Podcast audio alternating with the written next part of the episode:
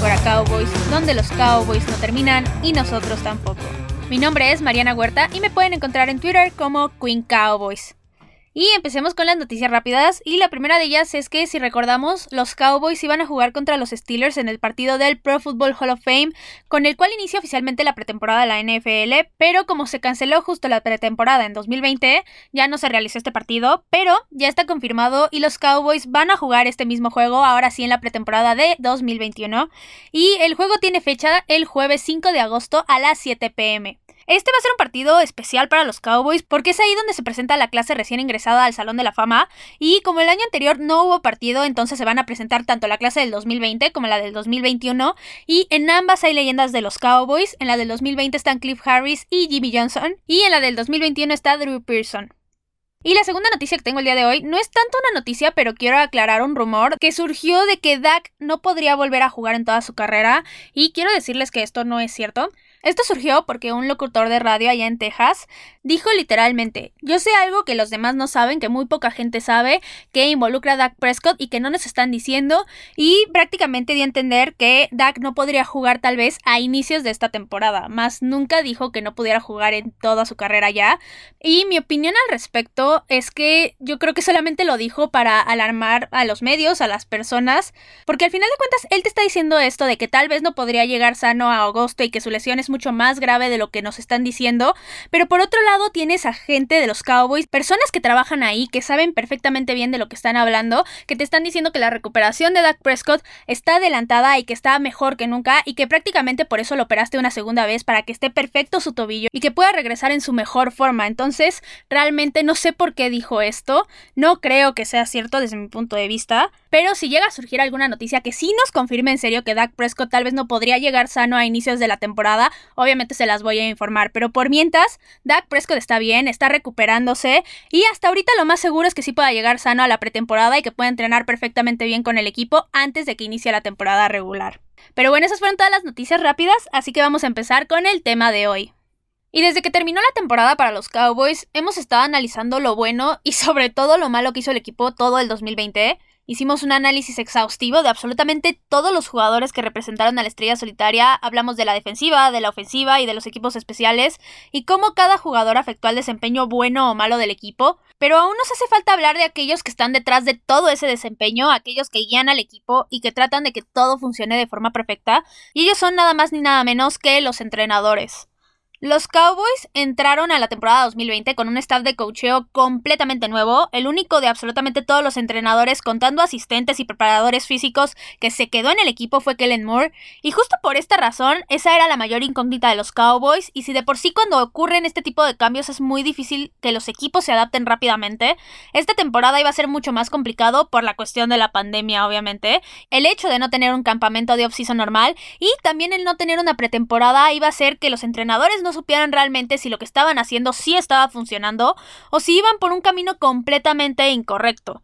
Ahora sí que se iban a tener que esperar hasta la semana 1 para poder ver los resultados de lo que estaban cimentando, pero algo que yo sí quiero aclarar es que esta no era una tarea imposible y por ponerles un ejemplo está Kevin Stefanski, él es el head coach de los Browns, que no solamente era su primer año como head coach del equipo, sino también de su vida e hizo un excelente trabajo, fue completamente excepcional y esto no solamente fue porque llevó a los Browns a la ronda divisional después de años de no haber estado en postemporada, sino que también fue nombrado head coach del año y con muchísimo mérito.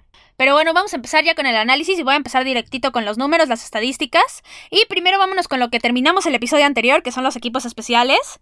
Y aquí se hicieron 41 intentos de goles de campo, de los cuales se lograron 34, lo que da una efectividad de 82%. Se permitió en promedio 20.9 yardas en los regresos de kickoffs y 8.8 en los regresos de patadas de despeje. También el equipo en los regresos de kickoff recorrió en promedio 26.1 yardas, con 25 regresos de 20 más yardas y 5 de 40 o más. Y el equipo consiguió un touchdown en un regreso de patada que fue en una patada corta. Y también en los regresos de patadas de despeje, el equipo recorrió en promedio 9.1 yardas, con 4 regresos de 20 más yardas y 1 de 40 o más yardas. Aquí los equipos especiales mejoraron muchísimo en comparación con la temporada anterior. En goles de campo se pasó de una efectividad de 75% a 82%. El equipo pasó de ser uno de los peores porcentajes en esta área a al menos estar en la mitad de la tabla. Y en los kickoffs el equipo mejoró las yardas que le permitía el rival. En 2019 permitieron 23.3 y ahora permitieron 20.9, lo cual está excelente porque es un promedio bastante por debajo de las 25 yardas.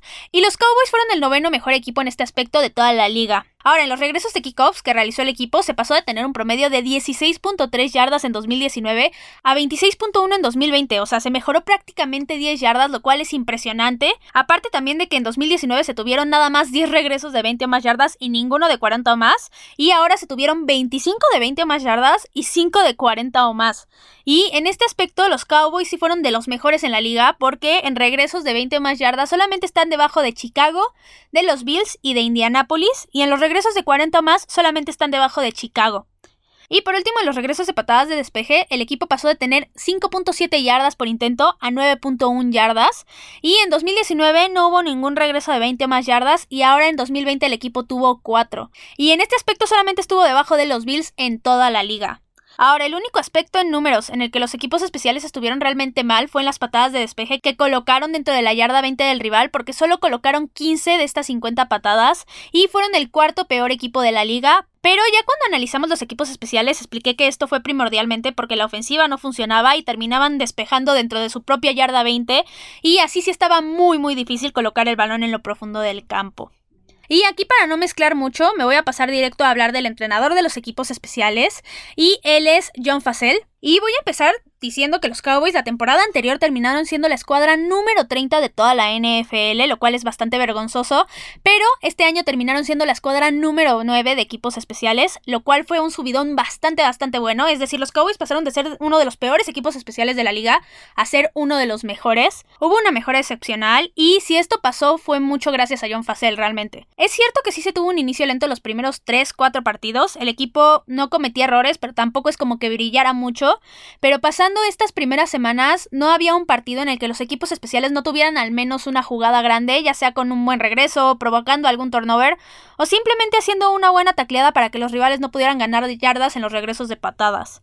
Ahora sí que me voy a remontar a lo primerito que pasó bueno de los equipos especiales y fue aquella patada corta recuperada en el partido contra Atlanta. Y yo sé, en esta jugada Atlanta se equivocó drásticamente, pero también tiene bastante mérito que el equipo la haya recuperado para ganar el partido. Y ahora sí hablando de todo el desempeño, en particular lo que más me agradó con John Facel es que hizo que el equipo se convirtiera muy eficiente en las yardas que conseguía en los regresos de patada.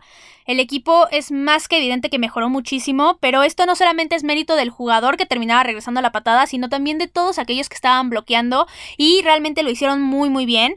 Casi no cometieron errores y esto hizo que el equipo fuera uno de los mejores en este aspecto. Ahora, otro aspecto en el que el equipo mejoró bastante fue en cada una de las jugadas en las que tenían que defender ahora sí los regresos de patada. Y esto fue porque se mostraron más agresivos con las tacleadas, más contundentes y algunas veces incluso con tacleadas que provocaron pérdidas de balón. Y pues obviamente no todo estuvo perfecto porque las jugadas de engaño que intentó el equipo fueron un completo desastre. Ninguna funcionó, fueron llamadas en mal momento todas y simplemente mostraron que no estaban bien entrenadas. Es decir, todo estuvo bastante mal. Y esto es algo que el equipo obviamente tiene que mejorar si quieren mantenerlas ahí porque una jugada de engaño desde mi punto de vista la tienes que hacer si solo si estás seguro de que te va a salir bien y donde no vas a arriesgar el balón ni vas a regalarle puntos al rival solamente porque sí. Ahora, en general, el desempeño de John Facel me dejó muy muy contenta. Hizo muy bien su trabajo para el tiempo y las condiciones tan inusuales que se tuvieron en este año. E incluso el que los primeros partidos no se hayan visto bien me parece bastante normal, dado que no hubo pretemporada ni un training camp normal. Entonces ahí sí, enhorabuena para John Facel y creo que hizo un excelentísimo trabajo. Ahora vamos a pasarnos al siguiente aspecto del equipo, que es la ofensiva. Y la ofensiva sí sufrió en este 2020 porque básicamente desde el primer partido la atacaron las lesiones y toda la temporada se lesionó a alguien distinto en cada uno de los partidos. Y pues empezando obviamente por la línea ofensiva donde todos los titulares se lesionaron excepto Connor Williams. Ahora, en general el equipo recorrió 5.949 yardas, tuvieron 371 first downs y 40 touchdowns. Por tierra el equipo tuvo 1.788 yardas en 430 intentos, con un promedio de 4.2 yardas por acarreo, que es un promedio normal en la NFL porque la mayoría de los equipos están ahí, pero obviamente no es de los mejores. Y se consiguieron 14 touchdowns y 7 fumbles. Y por aire el equipo tuvo 4.511 yardas en 639 intentos, de los cuales se completaron 413 pases, lo que da un porcentaje de completos de 64% más o menos, y un promedio de 7.1 yardas por pase. También se anotaron 25 touchdowns, se consiguieron 13 intercepciones y las defensivas capturaron 44 veces a los corebacks de los Cowboys. Ahora, en números lo que llamó la atención obviamente en esta temporada es la baja de rendimiento a partir de la lesión de Dak Prescott. Y esto ya lo dije muchas veces, pero sigue siendo muy impresionante. En las primeras cinco semanas, el equipo conseguía en promedio 381.4 yardas por partido.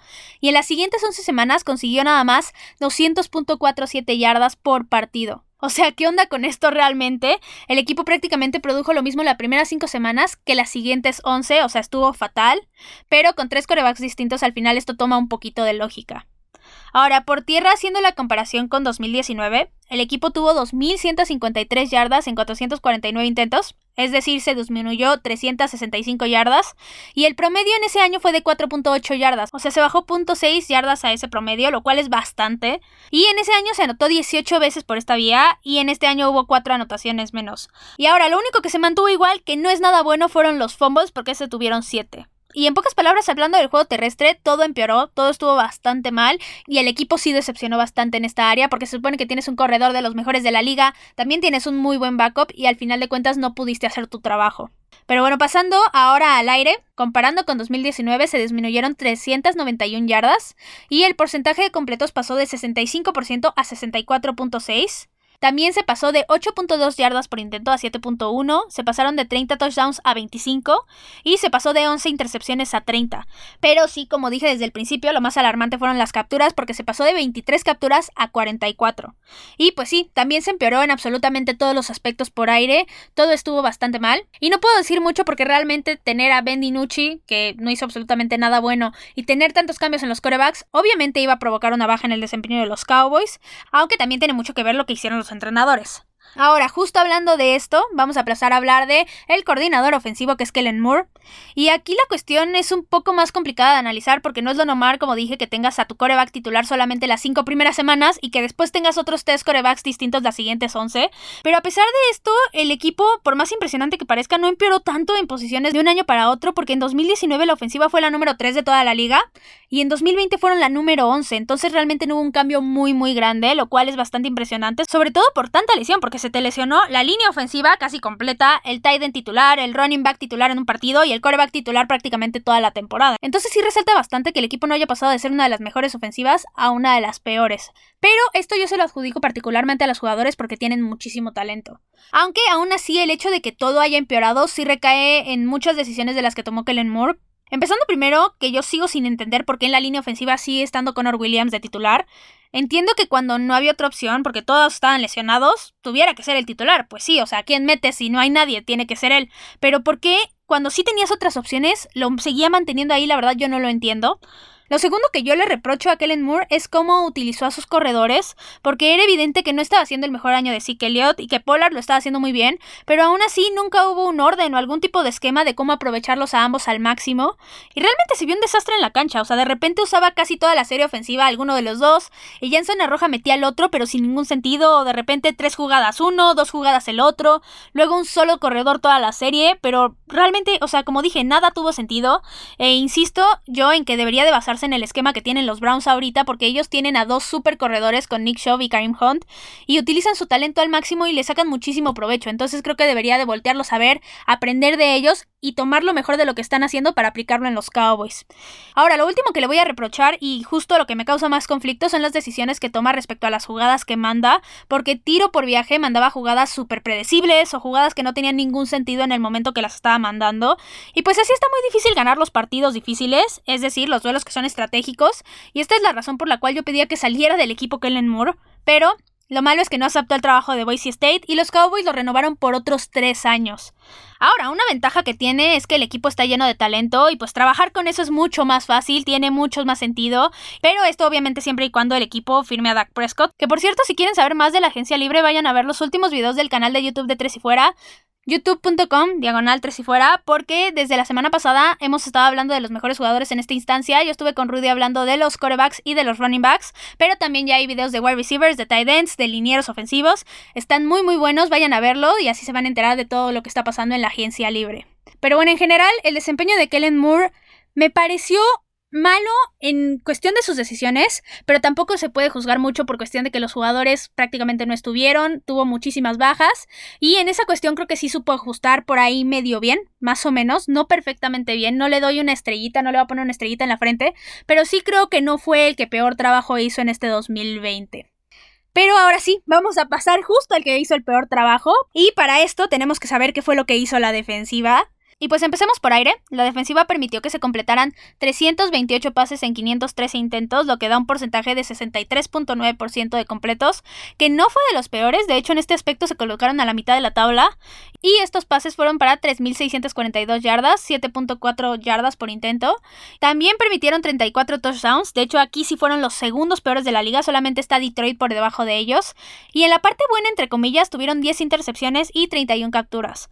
Ahora, la defensiva por aire no fue de las peores, pero sí dejaron mucho que desear, sobre todo la línea defensiva porque se esperaba que fueran mucho más dominantes, sobre todo en cuestión de las capturas, y se quedaron bastante cortos y el perímetro fallaba en la mayoría de las jugadas en las coberturas y eso hacía que dejaran muchísimo espacio para completar los pases y por esto es que fue tan decepcionante su desempeño. Ahora, comparándolos con 2019, el equipo mejoró en el porcentaje de completos que permitió, porque en 2019 permitió 65% y en este año pasó a 63.9%. Y el otro aspecto que se mejoró también fue que se pasó de tener 7 intercepciones a 10 en este año. Pero en todos los demás aspectos empeoró. El equipo pasó de permitir 6.8 yardas por intento a 7.4. En 2019 permitieron 21 touchdowns por esta vía y ahora fueron 34, se aumentó muchísimo. Y las capturas pasaron de 39 a 31.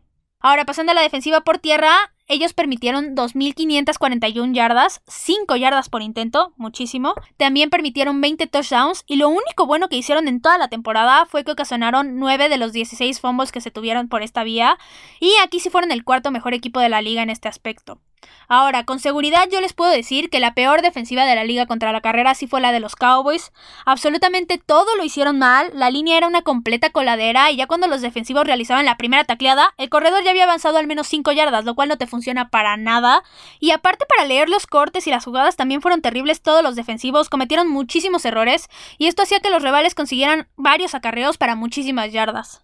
Ahora, comparando con 2019, sí hubo un cambio muy radical. El equipo permitió 885 yardas más en 2020 que en 2019. Esto sí es un aumento muy muy grande. Pasaron también de permitir 4.1 yardas por intento a permitir 5. Y en 2019 permitieron 14 touchdowns y ahora permitieron 20. Y lo único que sí se mejoró fueron los fumbles que consiguieron por esta vía, porque en 2019 tuvieron 7 y ahora tuvieron 9. Ahora, lo último que voy a decir de la defensiva es que anotaron dos veces después de haber recuperado justo dos de estos fumbles. Y realmente eso fue lo único que hicieron y por lo único que resaltaron de repente en solamente dos partidos. Ahora, si quieren saber mucho más a fondo del desempeño de cada parte del equipo y de todos los jugadores, vayan a escuchar los últimos seis episodios justo del podcast. Ahí van a poder saber todo con muchísimo detalle. Ahí sí me extendí con cada jugador, qué fue lo que hicieron y profundicé un poco más en las estadísticas. Entonces, si quieren saber todo con lujo de detalle, vayan a escucharlos. Y pues vamos a pasar a hablar del coordinador defensivo ahora sí, que él es Mike Nolan. La defensiva pasó de ser la número 19 el año anterior, un puesto que pues ya era malo, no era de los peores, pero ya era malo, a ser la número 32. O sea, sí, el peor equipo de toda la NFL defensivamente fueron los Cowboys. Y yo literal no tengo nada bueno que decir del desempeño de Mike Nolan en su única temporada, afortunadamente, como coordinador defensivo de los Cowboys. Él empeoró prácticamente todos los aspectos de la defensiva, Empezando por la línea, porque mantuvo a dos jugadores que no estaban haciendo absolutamente nada en la posición de tackles, y hasta que vio que en serio no podía detener ni una tortuga, los cambió, y lo mismo pasó con los safeties. O sea, no puede ser que en una posición te pase y en otra también. Aquí estuvo necio toda la primera mitad de la temporada en tener a Darian Thompson como titular en la posición, y hasta que en serio se dio cuenta que prácticamente todas las jugadas de pase que permitían los Cowboys mucho tenían que ver con su mal desempeño, decidió quitarlo y darle la oportunidad a otro jugador. Ahora, las pocas mejores que se dieron a lo largo de la temporada no fueron gracias a él, fueron realmente por dos cuestiones. Primero, que el equipo decidió quitar del roster a Dantori Poe, y pues la única opción para reemplazarlo era Neville Gallimore, el novato, porque los demás jugadores estaban lesionados. Entonces, el hecho de que Neville Gallimore haya resultado un jugador bastante competente no fue porque Mike Nolan lo vio desde un inicio, sino porque ya no le quedó de otra y a partir de ahí mejoró un poco la defensiva contra la carrera. Y la segunda cuestión fue que lo mismo pasó con Donovan Wilson hasta que tuvo que entrar porque no quedaba de otra, fue que la defensiva por pase empezó a mejorar un poco, pero no fue porque Mike Nolan haya tomado una decisión inteligente realmente. O sea, en pocas palabras, Mike Nolan no supo ni qué hacer con el talento que tenían los jugadores, que para empezar no es un roster muy talentoso defensivamente, pero sí hay unos jugadores que los puedes utilizar a tu favor y sacar el máximo provecho de ellos, y él hizo absolutamente lo contrario, prácticamente no los utilizó en lo más mínimo e hizo que cada uno de los jugadores, por algunas excepciones, como Aldon Smith, Trevon Dix, Donovan Wilson, que me gustó bastante, Neville Gallimore y de Marcus Lawrence, todos los demás se vieron terribles, realmente se vieron muy mal y tenían ese tipo de desempeño que realmente no lo querías ver. Decías, por favor, ya quítenlo porque está haciendo cosas muy, muy malas. Pero bueno, también regresando a Mike Nolan, tampoco supo cómo corregir los errores que semana a semana cometía la defensiva y no supo siquiera motivar a sus jugadores a que al menos individualmente mejoraran en su desempeño. Ahora, era completamente lógico que después del fracaso de temporada que tuvo, el equipo le diera las gracias y lo despidiera realmente. Lo único que mostró en 2020 fue una completa incompetencia y pues un equipo sin defensiva no puede ganar partidos y mucho menos un Super Bowl. Entonces, qué bueno que ya se fue, Adiosito, yo pedía que lo corrieran desde la mitad de la temporada. No pasó, pero al menos ya no está en el equipo y ya podemos respirar más o menos tranquilos. No tanto porque el candidato que está no sabemos si va a resultar bueno, pero pues no es Mike Nolan. Entonces realmente aquí el equipo hizo bien en despedirlo. Y pues ahora sí, vamos a pasar a hablar del mandamás. Y es el head coach Mike McCarthy. Y cuando llegó el equipo yo no estaba convencida de que él fuera la solución para los Cowboys, y con esta temporada lo único que hizo fue confirmar mis dudas realmente. Ahora, al parecer, todo había empezado muy bien, con un excelente draft en su momento, y parecía que las cosas iban a mejorar bastante, pero con el primer partido esta esperanza se empezó a nublar, y con el partido contra Atlanta, que fue el segundo, fue cuando todo se derrumbó, y se vio que realmente el equipo era un completo desastre, tanto ofensiva como defensivamente, y así siguió lo que restó de la temporada. Obviamente, estuvo muy afectado por las mil lesiones que enfrentó el equipo, pero aún así, mucho de que el desempeño de los Cowboys haya sido malo es por supuesto culpa de Mike McCarthy. Ahora, al ser el head coach, todo lo bueno termina cayendo sobre ti, pero también todo lo malo y el más mínimo error que presenta el equipo es tu culpa porque al final quiere decir que fue algo que se te salió de control o no manejaste bien o ni siquiera te diste cuenta de que estaba pasando. Ahora, yo en ningún momento vi a Mike McCarthy como el líder del equipo. Jamás lo vi motivando a sus jugadores a querer dar su mejor desempeño y no lo vi conectar con los jugadores realmente. Creo que el único momento donde más o menos vi esto eh, fue cuando los puso a romper sandías antes del partido de Minnesota, pero fuera de eso yo no vi algo que dijera, ah, Mike McCarthy está haciendo algo diferente con los jugadores. Ahora, también, según él, se había tomado un año sabático para estudiar la liga y llegar renovado y con ideas innovadoras, y yo no vi nada de esto en toda la temporada, de hecho vi un equipo anticuado, por así decirlo, que solo cometía error tras error y que sí de repente hacía algo bueno, pero era gracias única y exclusivamente por los jugadores y no por el trabajo de Mike McCarthy. Ahora, para mí su mayor error fue traer a Mike Nolan como coordinador defensivo, solo por la única razón de que él le había dado su primera oportunidad en la NFL. O sea, por favor, en esta liga no puedes actuar como si le debieras favores a todo el mundo solamente porque te vieron bonito, por decir algo. Tienes que buscar ser el mejor en todos los aspectos para así poder competir por el trofeo Lombardi. Y pues Mike McCarthy hizo todo lo contrario a esto. Era evidente que Mike Nolan estaba haciendo un desastre desde la semana número 3, me atrevería yo a decir, y aún así lo mantuvo ahí toda la temporada y fue más que evidente que ni siquiera intentó meter la mano para arreglar todo lo que estaba mal en la defensiva. Algo también que quiero destacar es que toda la temporada se la pasó tomando malas decisiones, y tan solo por decirles algunas están por ahí la cuarta oportunidad que se jugó en el partido contra Washington de Thanksgiving, que no tuvo absolutamente nada de sentido, o el no retar un pase que evidentemente era incompleto en el último partido, o el pedir tiempos fuera cuando no debía, en fin, o sea, hubo muchas malas decisiones y en lugar de mostrar la experiencia que supuestamente tenía, se mostró como si fuera un head coach novato en la liga.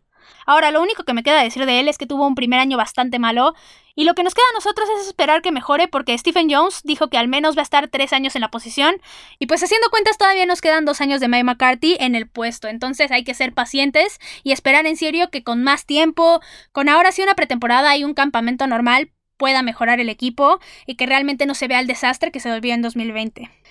Ahora, nada más para concluir, pues en cuestión de cocheo fue un año muy muy malo para los Cowboys, con la única excepción de los equipos especiales con John Facel. Fue más que evidente que la reconstrucción del staff de cocheo no funcionó para nada en este primer año y realmente correr este riesgo no valió la pena. Ahora, lo único que nos queda esperar es que Dan Quinn, que es el nuevo coordinador de defensivo de los Cowboys, haga un mucho mejor trabajo en la temporada 2021 con esa defensiva. Y también que Mike McCarthy mejore todo lo que hizo mal, porque si no, lo único que vamos a obtener es otro año terrible por parte de los Cowboys.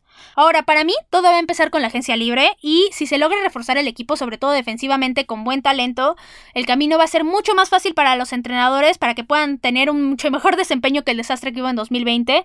Pero si esto no sucede, los entrenadores van a tener que nadar contra corriente desde un inicio y trabajar con lo que tienen. Y pues aquí se va a ver qué tipo de entrenadores son y si realmente tienen el talento y la capacidad de estar en la NFL, que es una de las ligas más competidas del mundo. Pero bueno, eso fue todo por hoy. Recuerden que me pueden encontrar en Twitter en arroba Queen Cowboys y en arroba tres y fuera Cowboys. Ya saben, cualquier duda, opinión, lo que sea que necesiten me lo dejan ahí en Twitter. También recuerden que si les gustan los episodios, recomiéndenlos con quien ustedes gusten. Y esperen mucho más contenido porque los Cowboys no terminan y nosotros tampoco. Tres y fuera Cowboys. Hola, soy Rudy Jacinto, creador de Tres y Fuera. Si te gustó el programa de hoy, suscríbete a este y otros podcasts de la familia Tres y Fuera. Tres y fuera NFL, Tres y fuera fútbol, Tres y fuera de tu equipo favorito y claro, el canal de Tres y fuera YouTube con videos todos los días, porque si tu equipo existe, Tres y fuera lo cubre.